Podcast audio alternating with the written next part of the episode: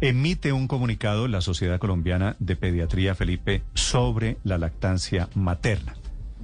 Defendiendo la lactancia materna, que es mejor, lo que todos sabemos, lo que todos intuimos, por una razón natural, pero además científica, que la lactancia materna es mejor puestos a priorizar que la leche en polvo.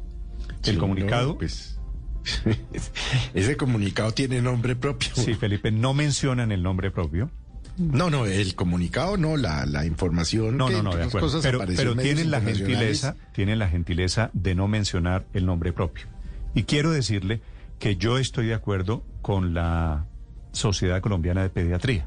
No solo, Pues- no solo lo, he- lo hemos intentado practicar, sino parece un, un asunto probado ya desde el punto de vista médico-científico, ¿verdad? No, es que los argumentos que trae el comunicado de la Asociación Colombiana de Pediatría, pues, Néstor, son contundentes. Pero ayer lo decía Paola, es que los pediatras están divididos, pero lo cierto es que mm, cuando uno lee el comunicado, pues entiende la importancia de amamantar el mayor tiempo posible a nuestros hijos, pues a los bebés. Es la primera inmunización de un niño. Dice Tiene un efecto protector contra la obesidad y la diabetes tipo 2. Protege contra la ocurrencia de alergias, evita la maloclusión, protege contra la aparición de ciertas enfermedades no transmisibles y se ha asociado con un aumento de la inteligencia. En fin, más contundente imposible, ¿no? Felipe, dice, dice la Sociedad Colombiana de Pediatría, la leche materna no es solo nutrición, es un tejido vivo, un conjunto de nutrientes y componentes esenciales bioactivos que facilitan la transición de la vida intrauterina a la extrauterina, promoviendo el crecimiento posterior del recién nacido. Cubre sus necesidades nutricionales, facilita el proceso de maduración de varios órganos como el intestino y el cerebro, es conocida como el alimento funcional, es única e irreproducible. La doctora Marcela Fama es la presidenta de la Sociedad de Pediatría. Doctora Marcela, buenos días. Néstor, buenos días. Buenos días para todos.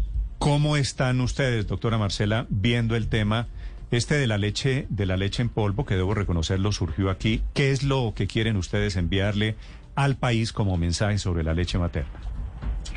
Bueno, eh, lo que realmente es nuestra posición como pediatras y desde la Sociedad Colombiana de Pediatría, siempre promover, apoyar y proteger la lactancia materna porque estamos convencidos de que es el mejor alimento que podemos ofrecerle a los bebés para un inicio saludable de la vida. Eh, reconocemos sus bondades y sus ventajas, no solamente desde el punto de vista nutricional, sino también con ese vínculo afectivo que genera eh, la lactancia materna como tal, ese vínculo entre madre e hijo. Doctor- Y re- re- re- eh, como insistir en la importancia que tiene y nosotros como pediatras, con toda la evidencia científica que tenemos, eh, eh, siempre promovemos y recomendamos eh, la lactancia materna como el alimento ideal y como ese líquido de oro que llamamos para poder nutrir de una manera adecuada y favorecer el desarrollo de los niños y niñas. Sí, doctora Marcela. Este tema surgió aquí en Blue Radio porque Juan Luis Castro, que es uno de los ponentes de la ley de etiquetado, uno de los promotores, dijo que la leche en polvo, que también es de consumo masivo, era nociva para los niños. ¿Eso es cierto? ¿Ustedes lo tienen medido? ¿Lo tienen testeado?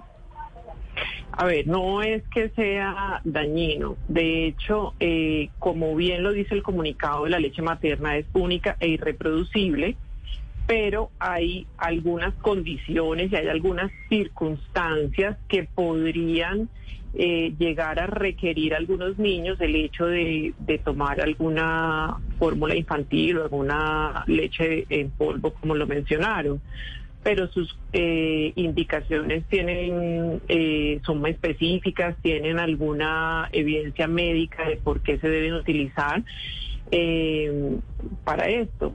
Pero lo que nosotros quisimos es resaltar que lo verdaderamente importante y lo más recomendado es la leche materna y eso pues no hay Pero, pero, discusión a nivel mundial. Pero a ver, ¿riñe el concepto de leche materna versus leche en polvo hoy en día? No, no tiene, no tiene, no riña porque pues definitivamente está demostrado que la leche materna es lo ideal para hacer y no tendría equipara, no tendría como equipararse con una leche de tarro. Claro, pero no todas las mamás pueden amamantar o eso no es una fábrica indefinida. ¿En qué momento, cuál es la recomendación suya, doctora Fama, como pediatra, a partir de qué momento o hasta qué momento, en la medida de lo posible, leche materna?